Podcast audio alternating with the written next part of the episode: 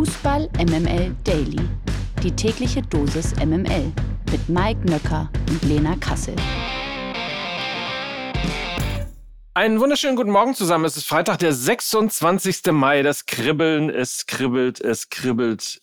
Es sind nicht meine Finger, es ist das Fußballgefühl, das kribbelt. Ich schalte gleich mal nach Berlin zur äh, zu Lena, um mal zu gucken, wie es da so aussieht. Lena Kassel, guten Morgen. Guten Morgen, Mike Nöcker. Ähnlich. Ich, ähm, ähnlich. ähnlich. Ich habe versucht, ähm, dieses Gefühl zu beschreiben. Ich hatte das zuletzt, ähm, als ich noch aktiv Fußball gespielt habe. Und jeder, der schon mal Fußball gespielt hat, der weiß dass ja, wenn irgendwie so ein großes Spiel ansteht, eventuell ein Finalspiel, Pokalfinale gegen irgendwie so den Erzrivalen aus dem anderen Dorf, ja, man freut sich richtig drauf, weil man weiß, Family wird da sein, Freunde werden da sein, man hat Bock, richtig geil zu performen und man kann es gar nicht abwarten, bis endlich abends ist und dieses Spiel stattfindet. Und dieses Gefühl, diese pure Vorfreude, die habe ich an diesem Freitag auf den morgigen Tag. Das klingt doch mega. Dann lass uns doch mal starten. Fußball MML Daily ist hier, falls ich es noch nicht gesagt habe. Und äh, wie immer am Freitag starten wir hiermit. Die MML Daily Fragen an den Spieltag. So, kribbeln tut's nicht nur, es knistert sogar auch vor diesem Wochenende. Wir spüren bis in die letzte Ecke unseres Podcast-Studios die Anspannung vor der wichtigsten Entscheidung des Jahres. Wer steigt ab? Wer muss in die Relegation? Und die wichtigste Frage überhaupt. Wer wird deutscher Meister? Ja, so viele Fragen. Wir hoffen auf sehr, sehr viele Antworten von unserem heutigen Gast. Der kommentiert unter anderem bei Sport 1 und The Zone, ist aber auch international unterwegs für ESPN und die BBC. Und heute verleiht er seine maximale Expertise an Fußball MML Daily Guten Morgen, Dr. Konstantin Eckner. Bei dem Intro bin ich jetzt fast hier ausgerutscht. vielen Dank, vielen Dank für die Einladung. Vielen Dank für die Einladung zum, äh, ja, einen Tag vor Entscheidungsspieltag. Für, für, fast alle Vereine, außer Hertha zum Beispiel. Es bleibt dabei, ne? Wenn, wenn im Fußball oder im Sport einer mal einen Doktor hat, dann muss der immer mitgenannt werden. Ne? Bei Dr. Felix Brüch, bei Dr. Markus Merck äh, und bei Dr. Konstantin Eckner. Ich bin beeindruckt. Ja, warum nicht? Ich habe immer gedacht, man braucht ja Alleinstellungsmerkmale. Ne? Manche haben Doppelnamen, manche, manche haben dann, heißen dann Richard David Brecht ne? und basieren ihre Karriere darauf, da, dass man plötzlich da nicht Richard Brecht heißt. Oder manche sind einfach im Sport und haben Doktor. Ich meine, also ich habe mal einen Chef gehabt im Sport, der hat dann zu mir gesagt, ja, ich habe nach vier Semestern abgebrochen, weil was soll's. So, Du bist ja. Das ist auch eine Einstellung und ich, hab, ich bin in andere Extreme gegangen. Absolut. Und ähm, Hut ab dafür. Du bist ja viel unterwegs, um mal jetzt ins Sportliche und in deine Expertise zu kommen. Was steht an diesem Wochenende bei dir an? Wo bist du? Ich bin, also bin ja, äh, eigentlich wohne ich in Berlin und bin auch in äh, Berlin beheimatet. Äh, bin dann in Oschersleben dieses Wochenende. Die DTM und die GT4 starten. Bei Sport 1 beispielsweise zu sehen. Die GT4, 11 Uhr Einführungsrunde am Samstag, 17 Uhr Einführungsrunde am Sonntag und äh, zwischendrin mache ich aber auch für die Kollegen von BBC dann ähm, noch, äh, also die quasi die Bundesliga-Show bzw. die Sports World Show, das ist die internationale Show am Samstag nach dem Spieltag. Ähm, das passt ganz gut zeitlich, weil ich eben erst das Rennen mache am Samstagvormittag und kann mich dann auf die Bundesliga konzentrieren. Und in der Sports World von BBC gibt es dann immer so den Rundflug durch alle Ligen. Ne? Premier League als erstes, aber dann kommt als zweites meistens die Bundesliga. Äh, und dann werde ich darüber berichten, wie es ausgegangen ist. Also natürlich interessieren sich alle international für Bayern Dortmund. Blicken wir zuerst auf den Keller und ein Team, das immer so harmlos über der Abstiegszone schwamm, aber vor dem letzten Spieltag eben immer noch nicht gerettet ist. Wir kommen zu der Partie Borussia Mönchengladbach gegen den FC Augsburg. Augsburg gewann ja nur eines seiner letzten zehn Spiele, holt der FCR aber einen Punkt. In Gladbach ist der Klassenerhalt fix. Verlieren die Augsburger, müssen sie darauf hoffen, dass Stuttgart und Bochum nicht gewinnen. Ansonsten rutscht der FCR tatsächlich noch auf den Relegationsplatz ab und für Gladbach, ja, für die geht's ja wie schon seit Wochen um nichts mehr, außer natürlich einen versöhnlichen Saisonabschied hinzubekommen. So, deine, äh, deine Frage, Konstantin, äh, kommt Augsburg vielleicht genau das zugute, dass es eben gegen Gladbach um nichts mehr geht? Ähm, einen Punkt in Gladbach zu holen, war ja zuletzt jetzt nicht so die ganz große Kunst. Ja, das, das glaube ich, das können nicht mal die Fohlen-Fans äh, dann dir übernehmen, so formuliert. Äh, also ja, ich, ich denke, dass Augsburg schon eine Möglichkeit hat. Ich finde auch gerade vorn, äh, Belgia hat sich äh, gut eingegroovt mittlerweile. Es war ja so ein Risikotransfer äh, mit Niederlechner raus und, und Belgia rein. Ähm, weil ich hätte gedacht, der braucht länger. Gladbach war auch an dem interessiert. Das ist auch eine ganz, ganz nette Story vielleicht dahinter dann. Ähm, ich kann mir aber vorstellen, dass bei Gladbach die Stimmung aber aktuell schwierig ist, weil ich habe es vor ein paar Wochen schon gesagt und mittlerweile kann es sein, dass echt dazu kommt. Die Rheinische Post hat auch schon, glaube ich, darüber berichtet oder zumindest habe ich so ein bisschen was summen gehört aus manchen Lokalmedien. Äh, es könnte das letzte Spiel für Daniel Farke sein. Äh, weil man natürlich in Gladbach nicht zufrieden ist mit ihm und ich habe schon, ich, ich trommel ja schon länger für Eugen Polanski ähm, der die zweite Mannschaft trainiert. Ich immer mal Regionalliga West auch äh, verfolge, kommentiere und ich einfach überzeugt bin, dass Eugen Polanski ähm, ein sehr guter Trainer werden kann ne? und er natürlich am besten im Stall gehalten wird, um in der Fohlensprache zu bleiben. Äh, und, und es anscheinend einige Zweitligisten gibt, die auch Polanski gerne haben möchten, aber natürlich Gladbach ihn gerne haben möchte. Ich könnte mir vorstellen, die Stimmung in Gladbach und auch die ganze Situation des Kaders könnte auch problematisch werden, weil einfach Tyram weg und bei dem läuft der Vertrag aus. Benzebaini ist raus, der geht zu Dortmund sehr wahrscheinlich. Also, du hast da, das ist eine Mannschaft, die löst sich gerade auf und der Trainer sitzt auch auf dem heißen Stuhl. Dann kommt der FCA. Ähm, warum nicht? harte Zeiten auf jeden Fall, die auf Borussia Mönchengladbach zukommen können. Will man sich nicht am letzten Spieltag irgendwie so wenigstens mit erhobenem Haupt verabschieden von seinen Fans, um dann in der nächsten Saison auch wieder vollen Support zu haben? Man weiß es nicht. Ist auf jeden Fall ein interessantes Spiel.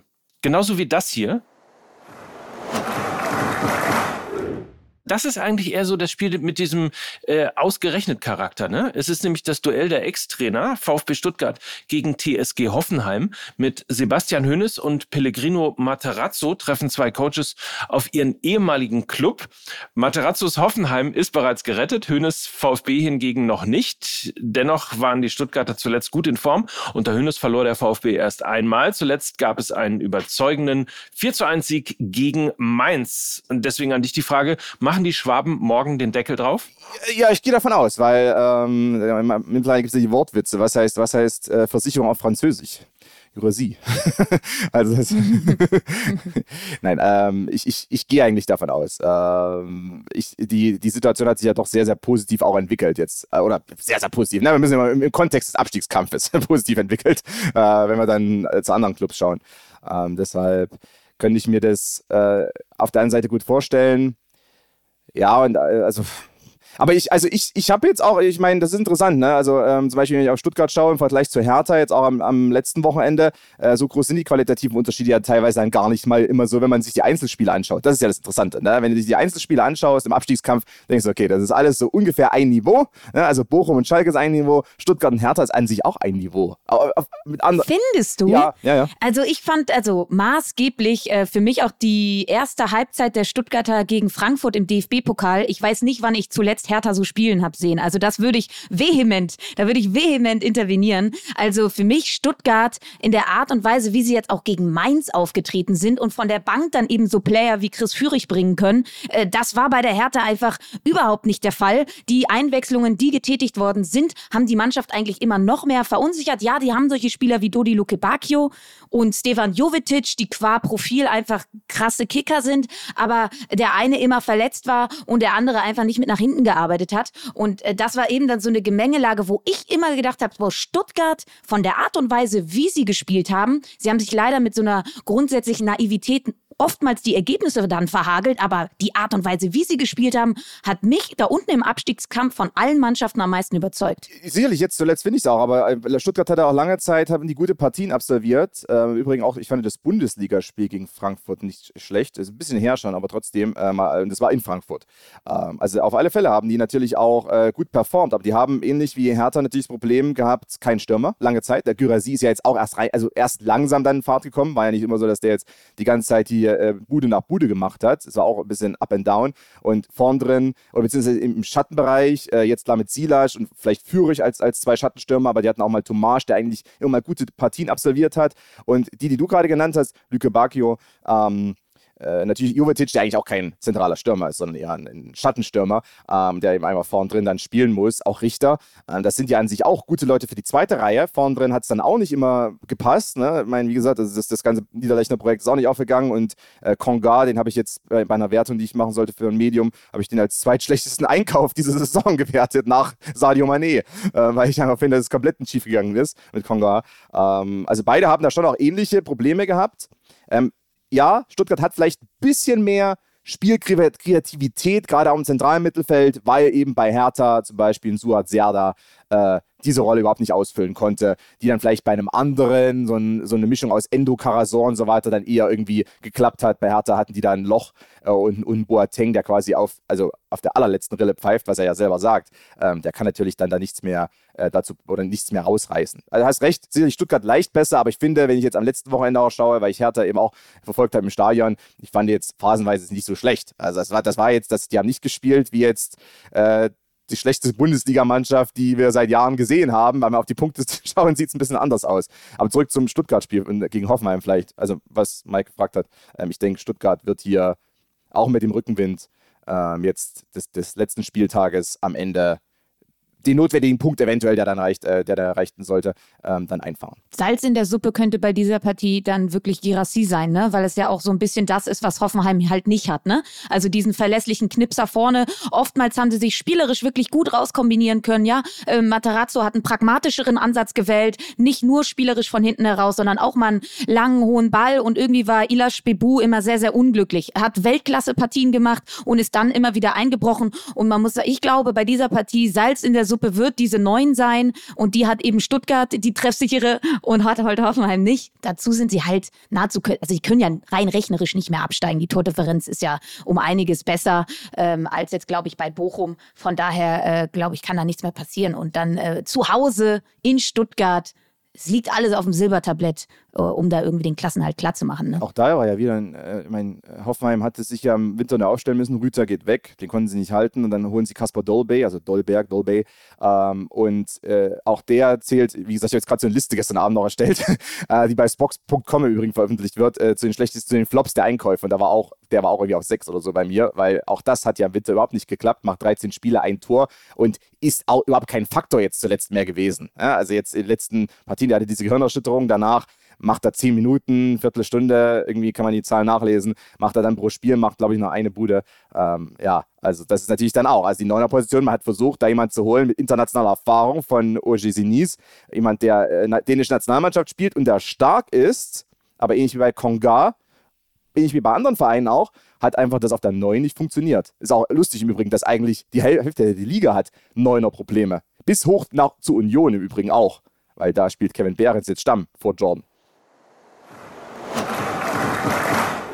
Wir kommen zur nächsten Partie und da befinden wir uns weiterhin im Tabellenkeller. VfL Bochum gegen Bayer Leverkusen. Die einen kämpfen eben um den Klassenerhalt, die anderen wollen noch nach Europa. Äh, Bochum ist dank des Last-Minute-Ausgleichs gegen die Hertha noch auf dem Relegationsrang und hofft auf den Heimvorteil Anna Kastropper. Die Bochumer sind immerhin 13. in der Heimtabelle. Ähm, das ist gar nicht so schlecht. Leverkusen wartet wettbewerbsübergreifend jetzt schon seit mittlerweile sechs Spielen auf den Sieg. Wir können uns ja alle noch dran erinnern, sie hatten diese ungeschlagen Serie, die ist jetzt passé. Was glaubst du, geht da was für Bochum oder wird die individuelle Klasse der Leverkusener am Ende den Unterschied ausmachen?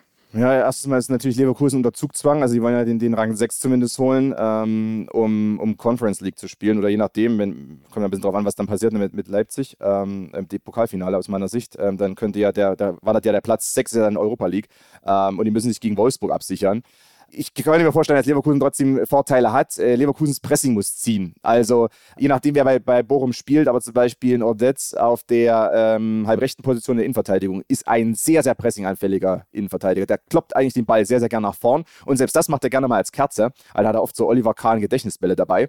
Äh, hoch, aber nicht sehr weit. Und ähm, also wenn ich das Pressing auf den leiten kann, was mir Hertha sogar in der Vorwoche auch versucht hat, in Ansätzen, aber natürlich nicht ganz die Pressing-Kompetenz dann verfügt oder über die Pressing-Kompetenz verfügt, verfügt. Wenn die das schaffen, äh, das Pressing oder den, Spielaufbau der Bochumer immer mal auf ihn zu leiten, und das ist die Wirtz-Seite, also dann könnte ich mir vorstellen, dass Wirtz sehr gut ins Pressing reinkommt, zusammen mit Bakker, der eine absolute Maschine sein kann. Ähm, bisschen linearer Spieler, aber trotzdem viel, viel äh, Laufwege gehen kann und geht. Ähm, dann kann Leverkusen den einen oder anderen Ballgewinn erzwingen. Und das könnte für, für Leverkusen dann schon reichen. Äh, über die rechte Seite, das ist ja die, die Premium-Seite bei Leverkusen mit Frimpong und Diaby.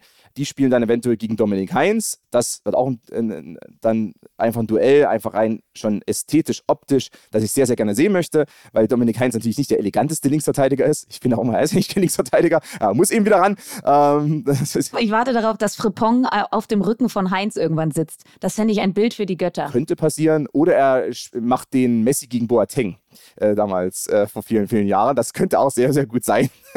ähm, also Heinz hat da sicherlich alle Hände voll zu tun und alle Füße und alle anderen äh, Körperteile auch. Was ich äh, abschließend noch ganz kurz zu Leverkusen gleich sagen möchte, weil ich denke, dass Bochum dieses Spiel nicht gewinnen wird und auf andere hoffen muss. Ähm, für Leverkusen ist es vielleicht sogar ganz gut, dass die jetzt zuletzt nicht gewonnen haben weil natürlich Xabi Alonso schon gehypt wurde, auch von mir. Ich finde, der hat natürlich das Zeug dazu, dann mal einen großen Verein zu übernehmen. Der hat diese persönliche Historie bei Liverpool, Madrid und bei den Bayern. Aber vielleicht ist gar nicht so schlecht, dass sie jetzt verloren haben, ein paar Spiele und auch nicht im Finale stehen der Europa League. So können sie Alonso leichter noch für ein Jahr halten. Ansonsten wird natürlich der Hype irgendwann extrem, wenn er dann im Europa League-Finale steht und das Ding vielleicht auch noch gewinnt. Also für Leverkusen vielleicht gar nicht so schlecht, am Ende nicht immer zu gewinnen. So komisch, wie das klingt. Gibt es eigentlich irgendjemanden im Abstiegskampf, den du supportest oder ist das so ein Thema, das dich nicht bewegt? Ja, ich habe äh, Hertha unterstützt. Gut, das hat ja nicht so ganz als, geklappt. Als, ne? äh, so. In Berlin, in Berlin beheimatet. Ein Mann von Fach. ja, also wäre schon nicht schlecht gewesen. Weißt du, ich. Äh, ich hab, also ich bin ja dann mal regional irgendwie und dann natürlich, dann hoffe ich, dass Hertha nicht absteigt. Ähm, deswegen bin ich auch extra hingegangen, wollte das, wollte auch das, also ich bin aus zwei Gründen hingegangen zum, zum Bochum-Spiel vor allem auch. Das habe ich mir konkret mal rausgepickt, weil das ist natürlich diese Brückentagwoche gewesen, wo ich mal frei hatte. Bin ich extra auch hingegangen, weil ich gedacht hatte, also entweder Hertha startet hier das Comeback aller Comebacks im Abstiegskampf, was mich sehr, sehr freuen würde. Und natürlich alle meine Freunde, die alle noch viel eingefleischter Hertha-Fans sind. Oder aber die steigen ab und es wird ganz dramatisch und man war bei so einem dramatischen äh, Vorfall, so ein Schauspiel fast schon dabei. Also es hatte was Shakespearehaftes, dieses Tor von Kevin Schlotterbeck. Ausgerechnet der Ex-Unioner, ausgerechnet ein Standardgegentor. Sucht es euch aus. Dieses Spiel hatte einige Geschichten, aber nochmal kurz. Also du sagst, Leverkusen gewinnt in Bochum? Und dementsprechend äh, muss Bochum ein bisschen auf Schalke und Co. schielen. Ja, also auf Schalke vor allem dann. Ne? Weil man kommt ja dann ja. nicht mehr hoch. Ähm, man muss dann eben hoffen, dass Schalke verliert. Klar, Schalke hat, werden wir noch, noch besprechen, da die haben dieses Spiel gegen Leipzig und Leipzig, die sind sicherlich darauf aus, dass da sich keiner die Knochen kaputt machen lässt vom Pokalfinale. Ähm, aber trotzdem, man muss einfach hoffen darauf, dass das Leipzig ernst nimmt und dass Schalke keinen Punkt holt und dann äh, kann Bochum in die Relegation einziehen. Und das ist jetzt äh, äh, einfach eine grundsätzliche These, die Bundesligisten sind in dieser Saison in der Relegation in jeder Konstellation zu favorisieren. Absolut. Und rate mal, wann wir über Schalke reden. Jetzt. Nämlich RB Leipzig gegen Schalke 04. Wir haben es gerade angesprochen, Schalke muss mindestens einen Punkt holen, um es zumindest noch in die Relegation zu schaffen. Gleichzeitig müsste Bochum dann aber gegen Leverkusen verlieren.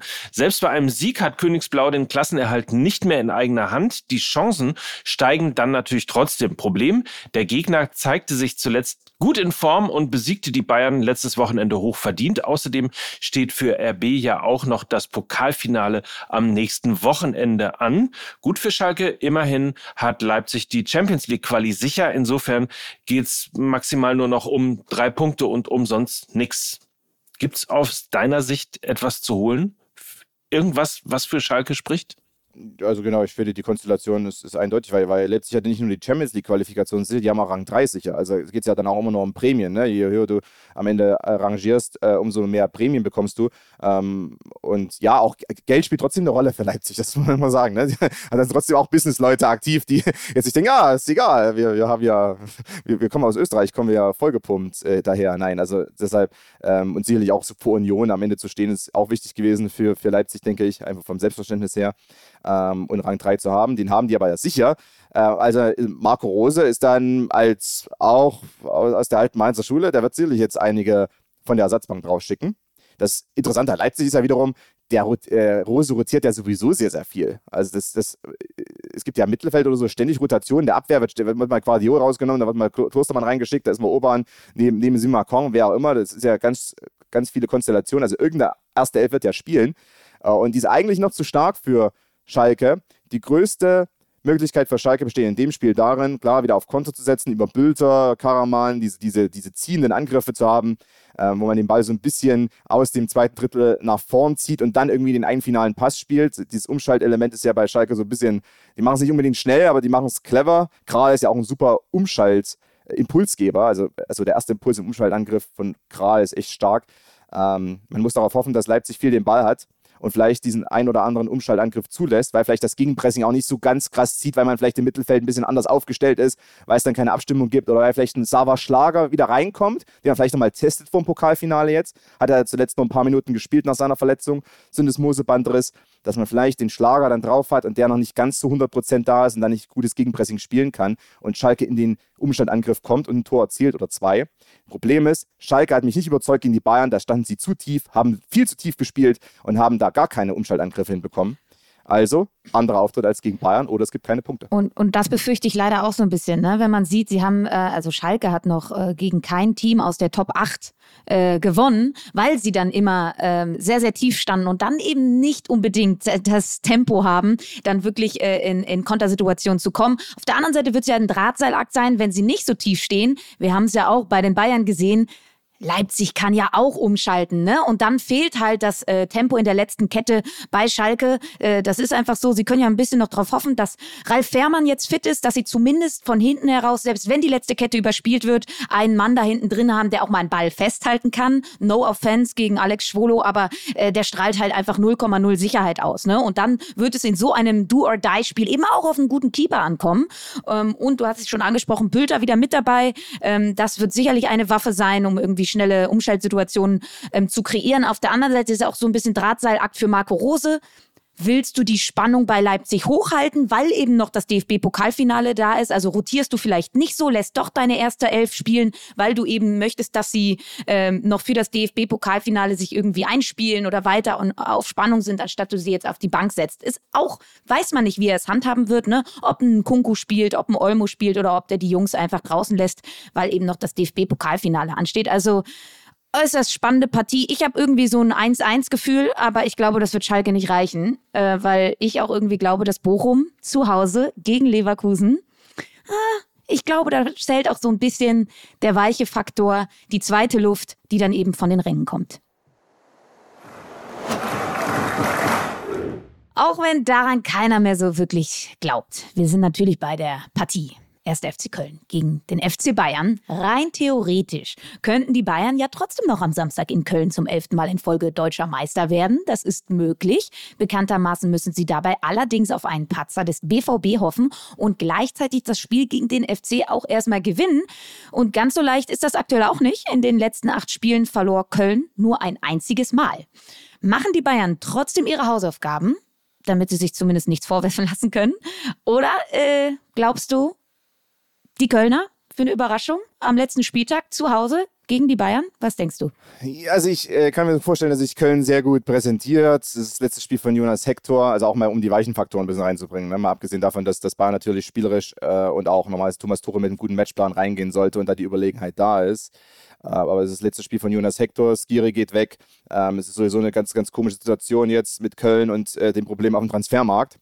Ähm, ich hatte ja vor ein paar Wochen gedacht, als Köln dann langsam so abgerutscht war, oder abgerutscht ist in der Tabelle, wenn die am letzten Spieltag noch gegen den Abstieg kämpfen und quasi um die Existenz, weil da war ja das Thema Transfersperre plus Abstiegskampf. Wenn du absteigst, viele haben keinen Zweitliga-Vertrag, dann hast du gar keine Mannschaft mehr. Ähm, also dass die dann quasi entweder äh, Bayern schlagen oder, oder alles kaputt treten ähm, und das Stadion dann mal wieder brennt, was glaube ich an dem letzten Spieltag zwischen Köln und Bayern schon mal der Fall war irgendwann. Ich bin mir nicht ganz sicher. Ähm, ist der Köln glaube ich abgestiegen vor vielen Jahren mal. Ähm, ich kann mir vorstellen, dass, dass Köln natürlich alles gibt. Erstens der weiche Faktor Jonas Hector, zweitens der weiche Faktor Köln und Dortmund sind sehr, sehr eng. Ähm, die beiden Clubs, die, die haben wirklich eine enge Verbindung. Sieht man ja auch mal wieder daran, wenn dann irgendwie mal jemand von den Dortmundern auf der Tribüne ist bei den Kölnern und so weiter. Ähm, also das wird der weiche Faktor sein. Deswegen denke ich, Köln hält sich gut im Spiel, hat viel Einsatz, ihnen geht dann ein bisschen die Luft aus und die Bayern werden mit einem so mittelmäßigen Matchplan reingehen. Ähm, Tuchel wird erstmal, glaube ich auch, weil er, ich denke auch ein bisschen sauer ist auf seine Mannschaft momentan und so nicht, der nicht so viel zutraut, dass er erstmal reingeht. Man wird normal recht simpel spielen, häufig nach vorne kommen, vielleicht kein Tor erzielen. Was er dann machen wird, eventuell ist, äh, was er ein paar Mal jetzt schon gemacht hat, er geht dann, äh, nimmt vielleicht Musiala oder Goretzka oder jemand raus, bringt einen, bringt einen weiteren Offensivmann, quasi hat dann vier Stürmer vorn und die spielen dann fluid durcheinander. Also quasi kreuzen dann immer, machen die Diagonalläufe, um gegen die Manndeckung von Köln irgendwann durchzukommen. Und irgendwann wird dann entweder äh, Komar mal durchbrechen oder Müller läuft diagonal rein und ist dann frei und Bayern erzielt ein, zwei Tore in der zweiten Halbzeit. Das ist einfach mal so eine Prognose. Ich kann mir vorstellen, Köln hält sich lange gut ähm, und Tuchel hat dann diesen Plan, den er jetzt schon zwei, drei Mal auch ausgeführt hat in solchen Partien in dieser Saison. ähm, einfach seinem Team ja Positionsspiel so ein bisschen beigebracht und dann äh, mit äh, vielen Roraden und Diagonalläufen versuchen, die Manndeckung des Gegners zu durchbrechen. Ähm, und dann ist es, dann kann auch vielleicht Jonas Hector äh, nichts mehr machen und Schwäber irgendwann auch nicht mehr und dann äh, liegt Köln zurück und äh, Bayern macht zumindest die Hausaufgaben. Ob das dann reicht, das können wir ja noch diskutieren. Oder es ist so, dass Dortmund nur unentschieden spielt und Bayern führt 1-0 und in der 97. Minute köpft Selke Dortmund zum Titel. Nein?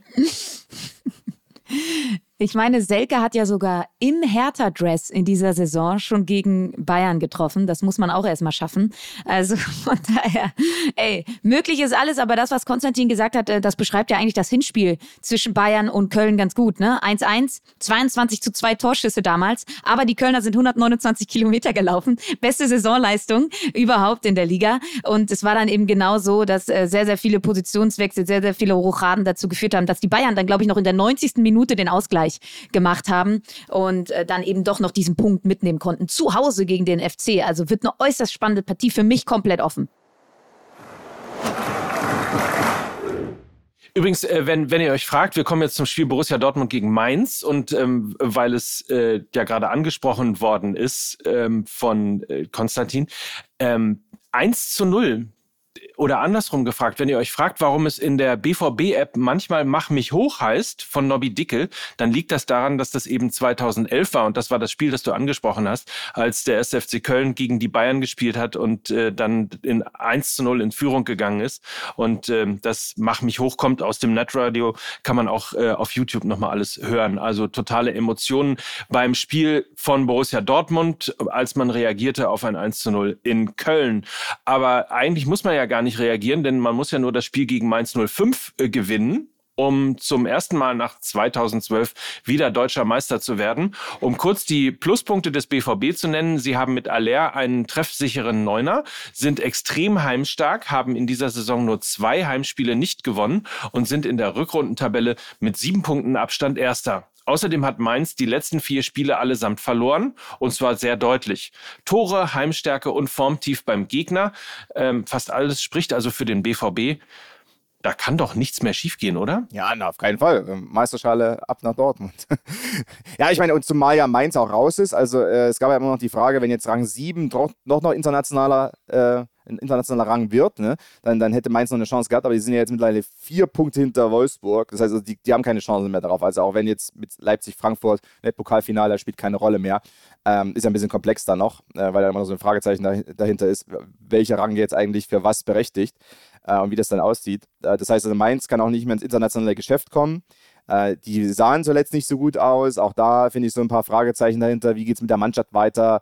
Äh, das, das, hat sich ja auch, also Mainz hat sich schon aufgerappelt dafür, dass auch da nicht alles so geklappt hat, was so die personellen Besetzungen betraf in der Hinrunde. Ne? Also so ein Fulgini zum Beispiel, erinnert sich an den eigentlich jemand, dass das mal letzte. Ja, Fulgini. Aber sie haben es ja im Winter mit Ajork alles wieder gut ja, gemacht. Ja, aber das habe ich nämlich auch bei den Flops, ne, bei den Einkaufsflops, habe ich gedacht, ach stimmt, der hat ja in der Hinrunde bei Mainz gespielt. Das, das, das ist wie, der hat, hat überhaupt existiert in der Bundesliga. Ne? Das, die haben da auch irgendwie 8 Millionen oder, oder 6 bis 8 Millionen ausgegeben. Ähm, also es sind auch so ein paar Fehlgriffe gewesen, hat natürlich dann, dann Glück auch, dass mit Lee und Barrero und dass das dann alles ganz gut funktioniert hat, dass Stach ein paar gute Spiele hatte, dass Dominik Hardcore einfach immer ist, äh, wie man ja irgendwie in Fachkreisen gerne sagt, das ist ja sein Spitzname, habe ich, hab ich mal gehört. Ähm, also Core, dass der auch gut funktioniert immer mal. Ähm, ja, aber ich denke, dass Dortmund hat, hat große Vorteile. Äh, hat eine gewisse Selbstsicherheit hier mit dabei, die sie auch in dieses Spiel reinnehmen. Natürlich, wenn es lange 0-0 steht, hatten sie eigentlich auch mal Probleme oder wenn es lange 1-1 oder so stehen sollte. Wir erinnern uns an das Bochum-Spiel. Ich fand aber, das Augsburg-Spiel hat dann eine neue Komponente gezeigt. Ja, natürlich hat man ein gewisses Nervflattern oder man wird dann vielleicht nervös, wenn es 0-0, 1-1 steht, bis in die 70. hinein. Aber Aller, der lange Zeit nur wichtig war als Ziel- und Wandspieler, als Ablagenspieler, als Ablagenstürmer, ähm, sehr wichtig war auch in der Rückrunde als Strukturgeber vorn. Äh, der ist mittlerweile aber eben auch wieder ein richtiger Vollstrecker, hat mittlerweile körperlich wieder zugelegt, kann sich besser durchsetzen gegen Verteidiger ähm, und den in 1, 2, 3 Abschlusspositionen zu bringen, gegen Mainz, auch mit dem Julian Brandt, der einfach eine absolute Explosion hingelegt hat in dieser Saison nochmal und der also der beste Kreativspieler in der Bundesliga momentan ist und der auch fit ist vor allem, äh, das sollte eigentlich schon klappen für den BVB. natürlich, wenn man jetzt irgendwie sich zwei, drei Dumme einfängt oder zwei dumme Tore einfängt, dann könnte es echt problematisch werden. Ähm, also auch immer der Fall, Gregor Kobel muss sich zusammenreißen. Ähm, muss, muss, muss sich zusammenreißen. Wir erinnern uns, was er gegen Bayern mal angestellt hat. also das, das da, solche Sachen dürfen nicht passieren, aber Dortmund hat da gegen Augsburg aus meiner Sicht schon eine, schon eine, eine, Grund, eine Grundstabilität gezeigt, die sie zwei, drei, vier, fünf Wochen vorher noch nicht hatten. Stuttgart, Bochum-Spiel. Als ja auch dann Aki Watzke in die Kabine gegangen ist nach den Spielen, hat, hat die Mannschaft wahrscheinlich zusammengefaltet. Auch nach dem Bochum-Spiel wurde gesagt, wir haben keine Anführer, die mal so ein Spiel für uns gewinnen. Und dann schaut man sich dieses Augsburg-Spiel an und dann schaut man auf Aller und dann sagt man, es ist ein guter Vollstrecker, guter Strukturgeber taktisch und auch auf gewisser Weise jetzt der absolute emotional, der emotionale Leader dieses Teams. Vor allen Dingen ist ja wirklich wie so ein, wie so ein Film, die Saison von Borussia Dortmund. Ne? Also du holst, du hast eigentlich einen fantastischen Kader, wie ich finde. Also die erste Transferphase von Sebastian Kehl, muss ich schon sagen, er hat verstanden, woran es gelegen hat. Mit Niki Süle, Schlotterbeck, Riasson, wirklich auch Mentalitätsspieler geholt, die ähm, ja so eine gewisse Spiciness einfach in diese Mannschaft gebracht haben. Dann hast du irgendwie den Hoffnungsträger für vorne, der Haaland Haaland-Ersatz, der jetzt nach vorne äh, irgendwie treffen soll, der kriegt plötzlich diese irre Krebsdiagnose, kommt wieder und äh, wird jetzt eben, und wir haben ihn in den letzten Wochen den Meistermacher genannt, weil er eben nicht nur sich selber irgendwie nach vorne gejazzt hat, sondern alle um ihn herum auch äh, besser gemacht hat. Dann hast du den Trainer, der eigentlich aus der Kurve kommt und so weiter und so fort. Also das ist ja wie ein Märchen, was da gerade geschrieben wird und jetzt fehlt halt nur noch das Happy End. So ist es. Und um Lukas Vogelsang nochmal zu zitieren, wenn Dortmund das Ding morgen holt, dann gibt es sechs Sechsjährige da draußen, die Niklas Süle nur als deutschen Meister kennen. In diesem Sinne. Ein Blick auf die weiteren Partien am Wochenende. Wolfsburg gegen Hertha haben wir noch, Union gegen Werder und Frankfurt gegen Freiburg.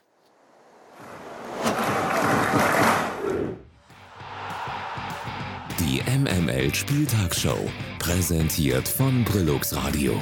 Was wollen Sie jetzt von mir? Was wollen Sie jetzt so kurz nach dem Spiel? Ich kann ich nicht verstehen. An dieser Stelle schalten wir noch mal kurz zu unserem MML-Reporter Matthias Esch. Er wird nämlich am Samstag in Dortmund sein und wird für die MML-Spieltagsshow die wichtigsten Stimmen einfangen. Eschi, erstmal guten Morgen. Guten Morgen, schön euch zu hören.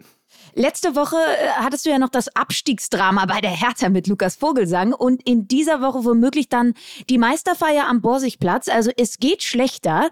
Ähm, wie bitteschön kannst du mit diesen unterschiedlichen Emotionen binnen weniger Tage umgehen? Das, also das stelle ich mir nicht sonderlich gesund vor, muss ich sagen.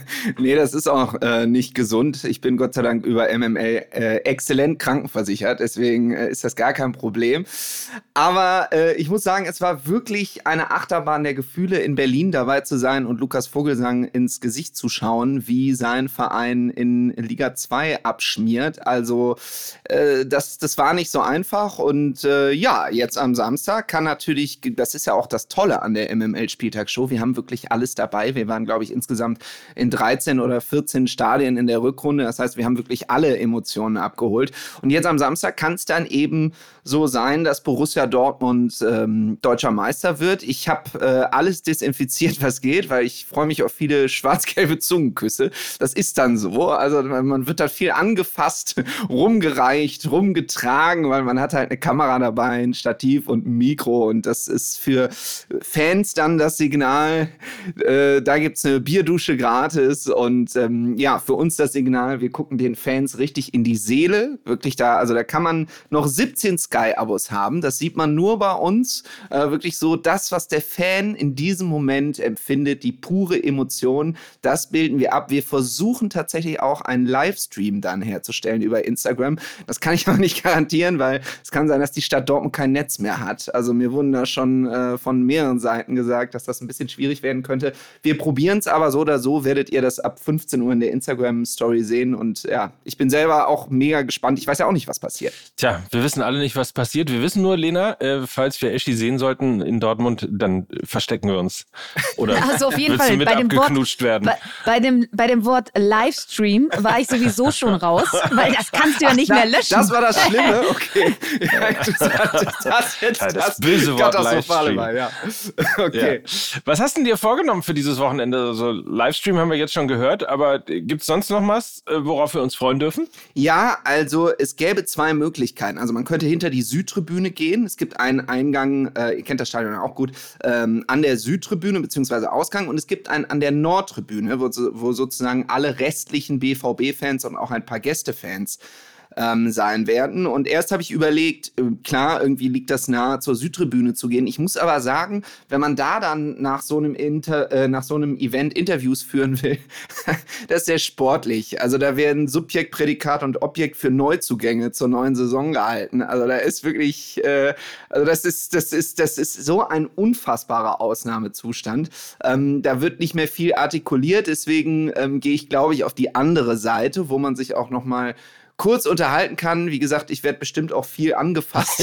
du, du freust dich richtig drauf, glaube, oder? ja, ja, ja, also, letztendlich mache ich das nur aus privatem Interesse. Zungenküsse angefasst Nein, also werden. Das klingt wie so.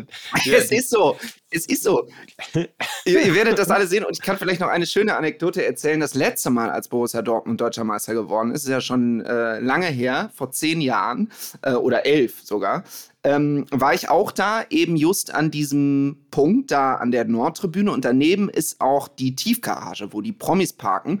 Und da kam dann Dr. Reinhard Rauball in so einer schwarzen Limousine hochgefahren und hat so eine Art Papstaudienz gehalten. Also der hat dann das Fenster runtergemacht und dann sind so Leute, also wie gesagt, also da wird viel angefasst, sind dann Leute zu ihm, Dortmund-Fans, und haben ihn wirklich auch geküsst und so. Also es war, es war, es waren sensationelle Bilder. Sie waren kurz davor, in das Auto reinzuklettern. Und sollte ich sowas sehen, und ich werde sowas sehen, sollte Dortmund deutscher Meister werden, werde ich das natürlich abbilden. Und man muss ja auch sagen, sollte Dortmund nicht deutscher Meister werden, werden, gibt es wahrscheinlich, äh, ja, weiß ich nicht, muss ich gucken, dass die Kamera nicht nass wird. Also es, es gibt wahrscheinlich noch mehr Emotionen als in Berlin da bei, bei Lukas, weil das, äh, ja, wird viele Menschen sehr, sehr traurig machen. Und da müssen wir gucken, dass wir das pietätvoll Auf abbilden. Auf jeden Fall. Also wir haben jetzt schon gehört, dass du dich sehr freust wegen Zungenküssen und Anfassen auf Dortmund. Äh, jetzt ist ja die Saison so gut wie durch. Seit der Rückrunde gibt's unsere Spieltagsshow bei Instagram. Äh, gibt, gibt's noch einen ähm, Einsatz, der dich möglicherweise ähnlich elektrisiert hat wie der kommende in Dortmund oder bei dem du viel Spaß hattest? Ja, das war nämlich so. Der erste war bei 2 Grad in Köln beim 7 zu 1 gegen Werder Bremen. Das war ja sowieso auch schon ein Knaller. Und dann habe ich mich dazu verleiten lassen, ähm, der Redaktion gegenüber zu sagen, ja, ich werde sowieso zu keinem 0 zu 0 Spiel fahren. Und das Spiel danach war Schalke gegen Wolfsburg, das war 0 zu 0. Das war, also da lag ich auch wirklich goldrichtig. Aber selbst dieses Spiel hatte es auch in sich, denn da gab es auch äh, Elfmeter und nicht gegebene Tore und Drama pur. Also wir haben diese Spiele äh, natürlich versucht, bewusst auszuwählen, waren zum Beispiel natürlich auch bei Bayern gegen Dortmund. Aber hier und da haben wir auch ein bisschen Glück gehabt. Also die Spiele, die wir besucht haben, waren eigentlich alle Highlights. In Bremen zum Beispiel haben wir Arndt Zeigler getroffen. Das war äh, fast so eine Art Familienfest. Das war richtig schön. Und ähm, ja, wir haben alles erlebt und abgebildet, was in dieser Saison drin war. Wollen das natürlich nächste Saison weiter so machen, freuen uns jetzt aber erstmal auf ja, möglicherweise das Highlight am Schluss der Saison. Also, äh, die MML-Spieltagsshow gibt es am Samstagnachmittag auf dem Instagram-Account von Fußball MML und ihr werdet es mitbekommen haben. Es ist die MML-Spieltagsshow mit anfassen. Also, ihr solltet auf jeden Fall einschalten. Es wird sich definitiv lohnen. Den Link dazu findet ihr in den Show Notes. Wie immer wird das Ganze präsentiert von unserem Partner Brillux Radio. Und an dieser Stelle sagen wir einfach viel Spaß, Eschi. Dankeschön. Mit anfassen ohne Ringelpiez. In der zweiten sieht man besser. Blicken wir auch noch kurz auf die zweite Liga. Am Sonntag werden alle Spiele parallel um 15.30 Uhr angepfiffen. Der HSV hat ja noch ein bisschen Resthoffnung auf den direkten Aufstieg. Dafür müssen die Hamburger allerdings in Sandhausen gewinnen und darauf hoffen, dass Heidenheim keine drei Punkte in Regensburg holt. Kurze Einschätzung auch hier von dir. Wer geht direkt hoch? Wie lautet äh, das Relegationsduell?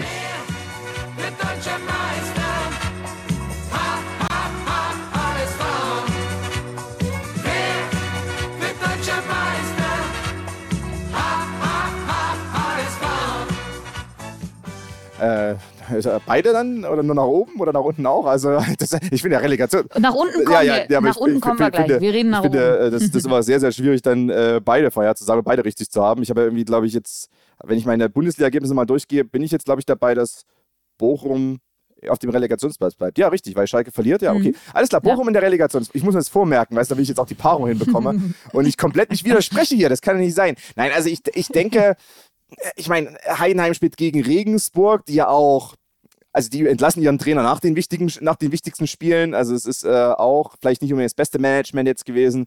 Äh, Tobi Werner ist da auch ein bisschen in der Kritik, wie ich jetzt mal aus äh, Jahren Kreisen gehört habe. Ähm, ich denke, denke, dass Heidenheim das, das unter Dach und Fach bringen wird. Äh, vielleicht nicht unbedingt schön, aber selten. Und es ist der erste FC Heidenheim, also passt das auch. Und die kommen dann in die Bundesliga. Und äh, Hamburg geht einmal mehr in die Relegation, was hier auch zum HSV einfach passt, was zu dieser Saison passt. Man hat die eine mittelmäßige Rückrunde, man muss wieder in die Relegation und man bekommt vielleicht einmal mehr hanseatisch die Herzen gebrochen. Naja, also Bochum gegen den HSV in der Relegation. Wir werden sehen, wie das diesmal ausgeht. Wir wissen ja alle noch, wie es im vergangenen Jahr war. Ähm, aber auch unten wird es nochmal richtig spannend.